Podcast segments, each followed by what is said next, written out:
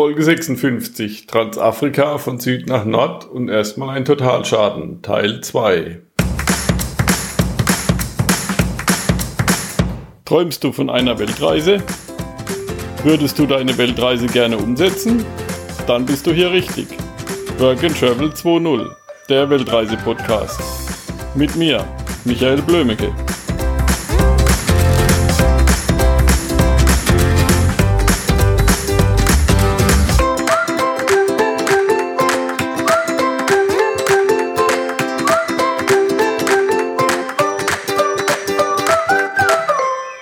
Was habt ihr ungefähr ausgegeben pro Monat, als ihr so in Afrika unterwegs wart? Mm. Das heißt ja immer, Afrika ist günstig. Ja, das Aber wenn man so die Nationalparkpreise und, und solche Touren dann mitmacht. Ja, also ähm, wir hatten äh, bei der Kostenkalkulation im Vorhinein tatsächlich auch solche Sachen wie Serengeti und Ngorongoro-Krater und Okavango-Delta schon mit einfaktoriert, äh, weil wir gesagt haben, das sind halt so Highlights, die wir unbedingt sehen wollen. Und ähm, womit wir natürlich nicht gerechnet hatten, war der Unfall und dessen Folgekosten. Aber ja.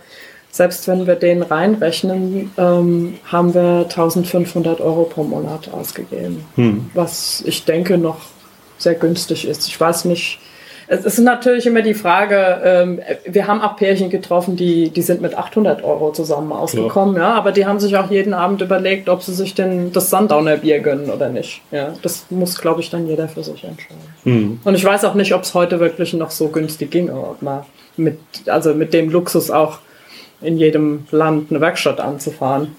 Äh, ob man dann noch mit 1500 Euro hinkäme, das kann ich nicht beurteilen, aber damals war es so. Ja. Vorhin haben wir uns schon mal kurz darüber unterhalten, wie das so ist, wenn man heimkommt. Das Thema habe ich schon ein paar Mal gehabt und das ist eins der interessantesten und schwierigsten, finde ich. Ja, das ist korrekt. Das sehe ich auch so. Du bist ja mehrmals heimgekommen von langen Reisen. Ja. Ähm, ich finde immer noch, das Zurückkommen ist das Schwierigste. Ich erkläre auch gleich warum. Gleichwohl ähm, ist es, also ich betrachte es immer mit einem lachenden und einem weinenden Auge, weil man sich natürlich auch darauf freut, äh, Freunde und Familie wiederzusehen, ne? ja. weil man ja in der Regel sehr lange nur wenig miteinander kommuniziert hat. Aber ähm, das Reisen ähm, hat so ein paar Dinge an sich, wie zum Beispiel ähm, die Freiheit zu bleiben, wenn es mir gefällt, und zu gehen, wenn es mir nicht mehr gefällt. Und diese, mit dieser Einschränkung wieder zurechtzukommen, dass das zu Hause dann nicht so ist, ähm, das braucht eine ganze Weile. Ne? Weil mhm. zu Hause kommt man dann natürlich wieder in den geregelten, in der Regel zumindest in den geregelten Tagesablauf, wo ich nicht einfach sagen kann, mir, das passt mir jetzt gerade nicht, ich gehe. Ja. Ähm, das finde ich sehr schwierig. Äh, und für mich hat das Reisen also mich hat am Reisen auch angefixt, so dieses Unvorhersehbare. Ja, also ich bin süchtig danach, nicht zu wissen, wo ich morgen schlafen werde. Mhm. Ja. Und ähm, der Alltag in Deutschland ist doch in so weit geregelt, dass man ziemlich genau weiß, äh, wie sich die nächsten Tage gestalten. Natürlich passieren bei uns auch unvorhersehbare Dinge. Ja. Aber es ist doch einem gewissen Rhythmus unterworfen, äh, ähm, dem, an den man sich wieder gewöhnen muss. Äh, was mir auch immer wieder schwerfällt, ist aus dieser Stille und der Beschaulichkeit äh, der meisten anderen Orte wieder in unsere laute, hektische Welt zurückzukommen. Also mir fällt dann immer auf, wie überflüssig dieses ganze Marketinggeschrei ist. Ja? Also es kommt einem Werbung dann auch noch sehr viel lächerlicher vor, als sie einem heute schon kommt. Aber ja, es ist egal, wo man hinkommt. Ja, im Supermarkt wird man be beföhnt und äh, aus dem Radio dröhnt und aus dem Fernseher und im Internet sowieso. Also und man kann dem auch gar nicht ausweichen. Ja? Ja. Das, ähm, das empfinde ich als tatsächlich sehr, sehr anstrengend. Aber auf der anderen Seite ähm, hat man ja auch immer die Chance, äh, nach so einer Reise eigene Veränderungsprozesse anzustoßen. und das Leben zu Hause auch äh, wieder ein Stück weit anders zu gestalten. Ja, ja. Ich denke, das äh, ist auch die Konsequenz bei vielen, die länger unterwegs waren, dass man nicht einfach da wieder ansetzt, wo man aufgehört hat und weitermacht, als wäre nichts gewesen, sondern das, und manchmal sind die Veränderungen auch nur ganz subtil. Mhm. Und bisweilen auch für andere eher wahrnehmbar als für einen selber. Also mein Partner und ich, wir haben das schon auch wahrgenommen, dass Freunde zu uns gesagt haben, ihr habt euch ganz schön verändert auf der letzten Reise, ohne dass wir das selber gemerkt hätten. Ja. Ja, ja insofern, also es ist eine, eine große Herausforderung, zurückzukommen, aber es birgt eben auch eine Chance. Mhm. Wie viele so größere Reisen hast du jetzt schon gemacht? Also so Mehr wie ein halbes Jahr, sage ich mal. Ähm, also mehr wie ein halbes Jahr waren es tatsächlich bisher zwei. Ähm, die nächste ist gerade in Planung. Wir wollen nächstes Jahr in Richtung Indien aufbrechen. Ja. Auch wieder mit einem Geländewagen? Genau, mit einem ausgebauten Land Rover, einem 130er, einer ehemaligen Ambulanz. Mhm. Ähm, dieses Mal auch mit Hund, was sicherlich auch nochmal eine Herausforderung wird, weil ja. man für drei planen muss. Ja. Ähm, aber das wird sicherlich auch sehr spannend. Und äh, kürzere Reisen waren es natürlich deutlich mehr. Klar. Ja. der Unfall war ja sicher der schwierigste Moment auf eurer Reise oder habt ihr noch andere solche krassen Sachen erlebt? Ähm, also für mich war der Unfall schon einer der, der schwierigsten, äh, eines der schwierigsten Erlebnisse, ähm, zumal wir also wir hatten Gott sei Dank körperlich nichts, ja, aber ähm, das Auto lag schon sehr da nieder. Ne? Ähm, das heißt, es gab jetzt mehrere Fragen zu beantworten. Zum einen reicht unsere Reisekasse überhaupt, um die Reise fortzusetzen? Ähm, aber zum anderen auch haben wir tatsächlich den Mut, jetzt nochmal ja. aufzubrechen. Oder war es das jetzt? Ja, und das war tatsächlich auch äh, auf Messers Schneide. Ja, wir, haben, mhm. wir haben schon auch überlegt, äh, wie es jetzt weitergehen kann. Bei der Reisekasse hat sich dann relativ schnell rausgestellt, dass das äh, unproblematisch ist, weil äh, wir das Glück hatten, in äh, ein Unternehmen zu geraten, die unser Auto wieder aufgebaut haben, die sehr viel Beziehungen hatten zu, ähm, zu anderen Werkstätten, wo sie Safari-Fahrzeuge umgebaut haben. Und so haben wir sehr viele Teile, die neu äh, an unser Auto dran gebaut werden mussten, sehr günstig erwerben konnten. Mhm.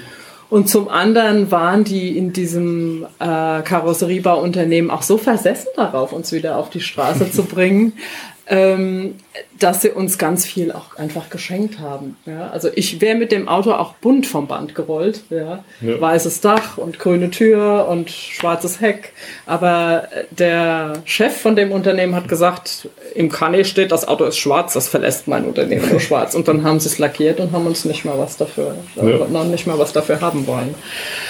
Ähm, das andere war tatsächlich die Frage, äh, war es das jetzt? Ja, trauen wir uns den Rest der Reise noch zu oder mhm.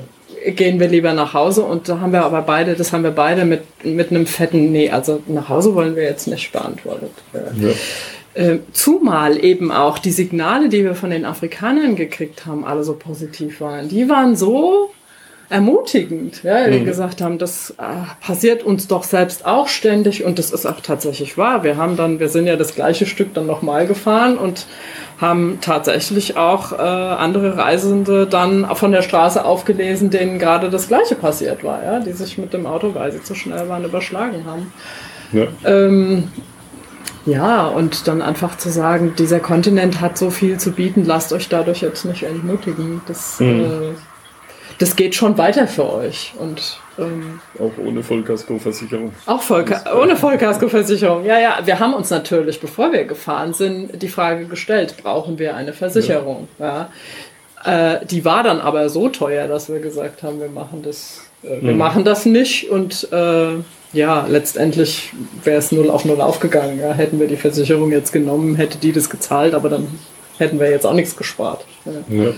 Man kann auch nicht alles versichern. Also ich finde, das ist so, das ist auch so typisch deutsch. Ne? Also wir ja. suggerieren uns ja eine Sicherheit in, unserem Deu in unserer deutschen Existenz, die gar nicht da ist. Ja? Wir denken, man kann alles versichern, aber jeder gesundheitliche Rückschlag oder jede Trennung, die in der Beziehung passiert, die zeigt uns ja, dass das nicht so ist. Mhm. Ja klar, man und, kann nicht alles versichern. Genau. Und, ähm, und das Leben in Afrika ist halt roher, ja, aber es ist ehrlicher, weil es kommt dann auch so daher. Ja. ja. Man weiß, worauf man sich einlässt und muss dann damit zurechtkommen. Mhm.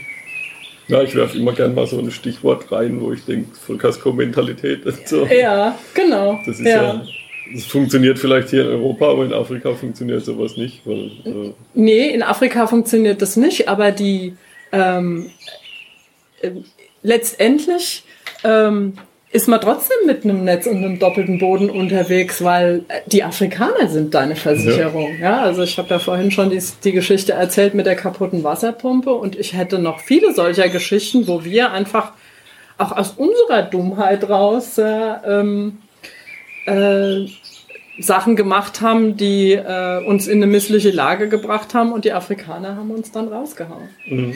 Du hast vorhin nach einer lustigen Begebenheit gefragt. Ja. In dem Zusammenhang fällt mir ein, wir hatten einen Grenzübertritt, der war wirklich lustig. Ähm, das war äh, das erste Mal, dass wir nach äh, Ruanda eingereist sind und dann haben sie unsere Pässe sehr genau angeguckt. Und äh, dazu muss man jetzt wissen, Stefan und ich haben äh, beide promoviert. Ich bin Biologin und er ist aber Informatiker. Ja? ja. Und der Grenzbeamte guckt seinen Pass an und sagt, oh, bist du Arzt? Wegen des Doktortitels, ne? Und er so, nee, ja, was machst denn du dann? Oder woher kommt denn der Titel? Und sagt er, ja, ich bin Informatiker. Und dann überlegt der Grenzbeamte eine Weile und dann sagt er, ja, stimmt. Dass Computer Viren bekommen können, habe ich auch schon gehört. Wir haben so gelacht, das war so witzig, weil er irgendwie diesen Bezug zur Medizin unbedingt herstellen wollte. Das war sehr nett. Äh, Grenzübergänge waren sowieso immer spezielle Situationen. Ne? Ja. Ähm, wir haben auch immer gesagt, wir hatten so die Regel, wenn wir ähm, es heute schaffen, diese Grenze zu überwinden, dann haben wir unser Tagwerk vollbracht. Ja. Und das ist, glaube ich, auch die beste Einstellung, die man zumindest bei afrikanischen Grenzübergängen haben kann, weil man da schon gewöhnt ist, dass jeder, der kommt, eigentlich nur schnell durch will. Ne? Mhm. Äh, und das sind natürlich dann auch Situationen, äh, wo es was zu verdienen gibt. Ne? Weil wenn dann halt Klar. irgendwie ein 20-Dollar-Schein in den Reisepass reingelegt wird, dann wird der halt vielleicht schneller bearbeitet. Und wir haben halt die Regel gehabt, dass wir sagen, wir wollen keine Bestechungsgelder bezahlen. Ja, grundsätzlich nicht auf der Reise. Wir sind auch wirklich gut durchgekommen damit. Aber dann muss man halt Zeit mitbringen. Ne? Und dann kamen wir irgendwann mal an eine Grenze, ich weiß gar nicht mal welcher Übergang das war, und da hieß es plötzlich, ja, der Zollbeamte ist zur Mittagspause. Und dann haben wir gesagt, ja gut. Und dann haben wir halt Tisch und Stühle ausgepackt und haben uns da hingesetzt und haben angefangen zu lesen. Und plötzlich kommt einer ganz aufgeregt und sagt, ja, was macht ihr hier? Und dann haben wir gesagt, naja, der Zollbeamte ist halt nicht da. Und wir haben gedacht, wir warten. Und aus dem Nichts tauchte der Zollbeamte dann wieder auf. Ne? Und dann haben wir die Formalitäten erledigt, haben unsere Stühlchen zusammengepackt und sind gefahren. Ja? Mhm. Also das war der Versuch und wir haben einfach die Zeit mitgebracht und damit war es dann auch gut. Ja. Mhm. Sind doch nicht alle Deutschen so hektisch. Wiederum. Nee, nee, das stimmt, ja. Also ich glaube, das ist auch tatsächlich was, was man auf der, auf der Reise lernt, dass man wirklich auch, also die, die meisten ähm, Situationen lassen sich mit, mit Ruhe und vor allen Dingen in Afrika mit Humor deutlich besser meistern als mit, mit unserer manchmal doch eher so Art, die Dinge erzwingen zu wollen. Mhm. Also ich glaube, eine der ja am wenigsten sympathischen Situationen, die wir mal hatten, war, dass wir ähm, an einen Schlagbaum gekommen sind. Das war aus einem Ort raus und da stand einer mit einer geladenen Kalaschnikow und der war sturzbetrunken. Ja. Und der wollte halt auch von uns Geld haben. Und äh, da habe ich wirklich mal eine Sekunde Angst gehabt, dass der jetzt irgendwelche Dummheiten mit uns macht, aber Stefan ist ganz ruhig geblieben und hat dann irgendwie über Fußball mit dem eine, eine Connection gefunden und ja. am Ende äh, endete das Ganze in einem Gruppengelächter und dann hat er den Schlagbaum aufgemacht und wir sind weitergefahren. Also mhm. man muss da einfach Ruhe bewahren und muss ja eine gemeinsame Gesprächsbasis finden und dann und dann funktioniert es schon. Das ähm, hat manchmal interessante Stilblüten getragen, dass äh, ähm, Stefan kein Französisch sprach. Ne? Und ja. als wir dann so nach Westafrika reinkamen, ähm, war sozusagen die Kommunikation dann sehr stark von mir abhängig, weil ich zumindest äh, Grundkenntnisse in Französisch habe. Und er hat dann aber auch ausgeblendet, wenn dann irgendeiner was gerufen hat, weil er es eh nicht verstanden hat. Und dann sind wir mal an einem Polizeiposten vorbeigerauscht und der rief dann, äh, halt, stehen bleiben, ja, und ich habe das aber in dem Moment irgendwie verpennt, ich hing meinen eigenen Gedanken nach und der Stefan dann irgendwas, was hat der eigentlich gerufen? Hab ich gesagt, der hat gerufen, du sollst anhalten. Also was? tritt auf die Bremse. Der Typ kommt mit dem Moped hinter uns hergefahren, sagt, ich habe doch gesagt, ihr sollt anhalten, warum tut ihr nicht, was ich sage? Ja, und dann haben wir halt irgendwie versucht, gut Wetter zu machen und sorry, wir haben dich übersehen und ich habe dich nicht gehört. Und der war aber, der war wirklich wütend ganz am mhm. Anfang. Und dann haben wir aber auch über das Austauschen von Papieren und dann haben wir ihm erzählt, dass wir, wo wir jetzt schon überall waren und wo wir herkommen und äh, wie seine Kollegen in anderen Ländern solche Situationen meistern und es endete damit, dass wir E-Mail-Adressen ausgetauscht haben und äh, da noch Fotos gemacht und ähm, ja, Geschichten ausgetauscht. Und wir hatten wirklich das Gefühl, der war am Anfang wütend auf uns und am Schluss hatten wir einen Freund gewonnen. Mhm. Und so war das mehr als einmal. Ja. Mhm. Na klar, oft sind es halt Verständigungsprobleme.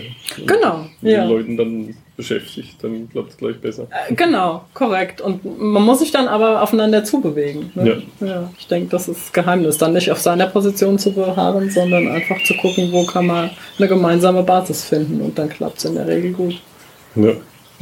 Deeskalationsstrategie. Deswegen verstehe ich halt die Leute nicht, die, die tatsächlich äh, ja, sich immer fragen, welche Waffen sie mitnehmen müssen, um durch den afrikanischen Kontinent zu kommen. Ja, weil ich denke, die, die Sprache der Gewalt ist keine gute. Ich denke, die Hauptwaffe ist freundliches Lächeln. Genau, perfekt. freundliches Lächeln und ein Händedruck und ein Witzchen. Ja, genau. Ja.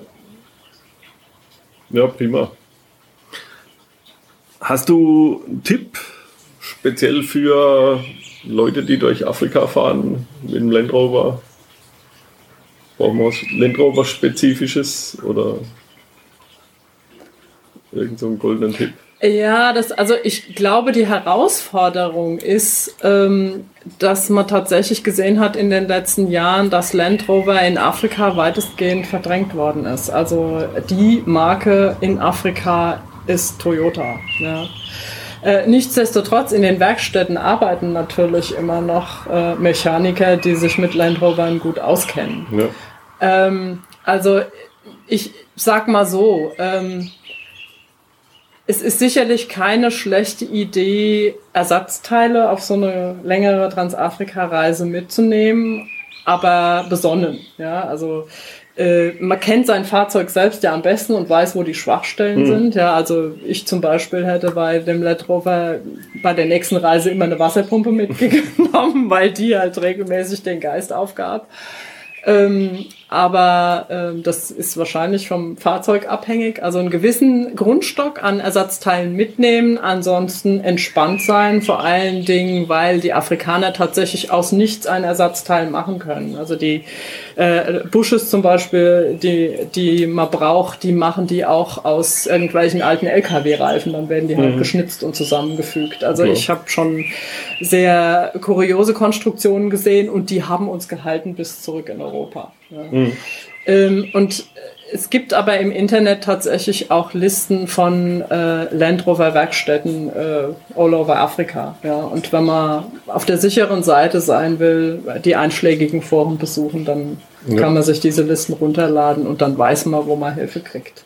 Äh, Foren sind sowieso, glaube ich, ein, ein, guter Tipp, einfach nochmal, ähm, weil ich denke, die beste Reisevorbereitung ist mit der Hilfe der Community, die gerade zurückkommt oder die noch unterwegs ist, weil sich in Afrika die Dinge so schnell verändern, ähm, dass man da mit einem Reiseführer, selbst wenn er aus dem aktuellen Jahr ist, nicht unbedingt weiterkommt.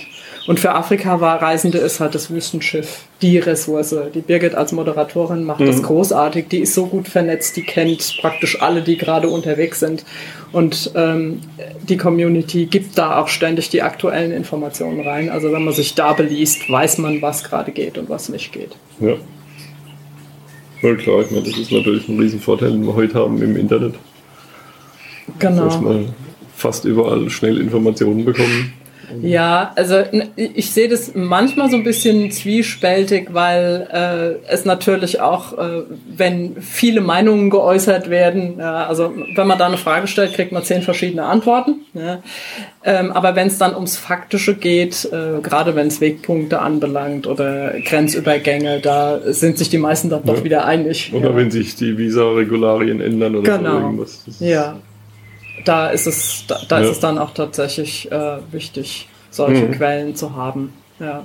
Und ich finde es dann einfach auch schön, wenn man der Community tatsächlich auch dann wieder zurückgibt. Ja, ja also klar. wenn man selber davon profitiert, dann auch die eine oder andere Notiz zu machen, wenn man selbst unterwegs ist, auch wenn man jetzt nicht äh, vorhat, äh, riesen Blogbeiträge zu verfassen, aber zumindest, äh, wenn man aktuelle Informationen hat, die für andere sinnvoll sind, die dann auch wieder weiterzugeben. Ja damit alle davon profitieren mhm. können. Wie lange planst du für die Reise nach Indien? Also wir planen im Moment mal mit einem Zeitrahmen von 12 bis 15 Monaten mhm. ähm, und äh, müssen aber in der Zeit tatsächlich hin und auch wieder zurück. Ja. Also mal gucken. Aber ich, äh, wir, wir sehen es auch, äh, wie wir es immer gesehen haben, äh, der Weg ist das Ziel, mhm. ja, so dass wenn äh, es nur bis in den Iran reicht, dann war das auch eine schöne Reise. Ja, also ich hänge nicht sklavisch am Ziel, weil ja. für mich das Unterwegssein das Wichtige ist. Mhm. Der Weg ist das Ziel, ja. Wen würdest du gerne mal hier im Interview hören bei workandtravel20.de? Hm. Das ist eine spannende Frage. Ich glaube, ich würde wahnsinnig gerne Sabine und Burkhard von der Pistenkuh hören, wenn sie ja. aus der Mongolei zurück sind. da werde ich dann mal wieder anfragen. Ja. Irgendwann kriege ich sie nochmal. Ja. Okay, super. Vielen Dank für das Gespräch. Ja, danke Hat mich dir. Gefreut, dass du hier warst. Hat Spaß gemacht. Bist, bist du noch. Und ja, Vielleicht treffen wir uns irgendwo mitten auf der Welt. Das wäre lustig, ja. Man trifft sich immer zweimal. Ja. Let's go! Vielen Dank für deinen Besuch. Abonniere Work and Travel 2.0 auf iTunes oder in deiner Podcast-App. Work and Travel 2.0 in einem Wort geschrieben. Die beste Bildung findet ein gescheiter Mensch auf Reisen, sagte schon Goethe.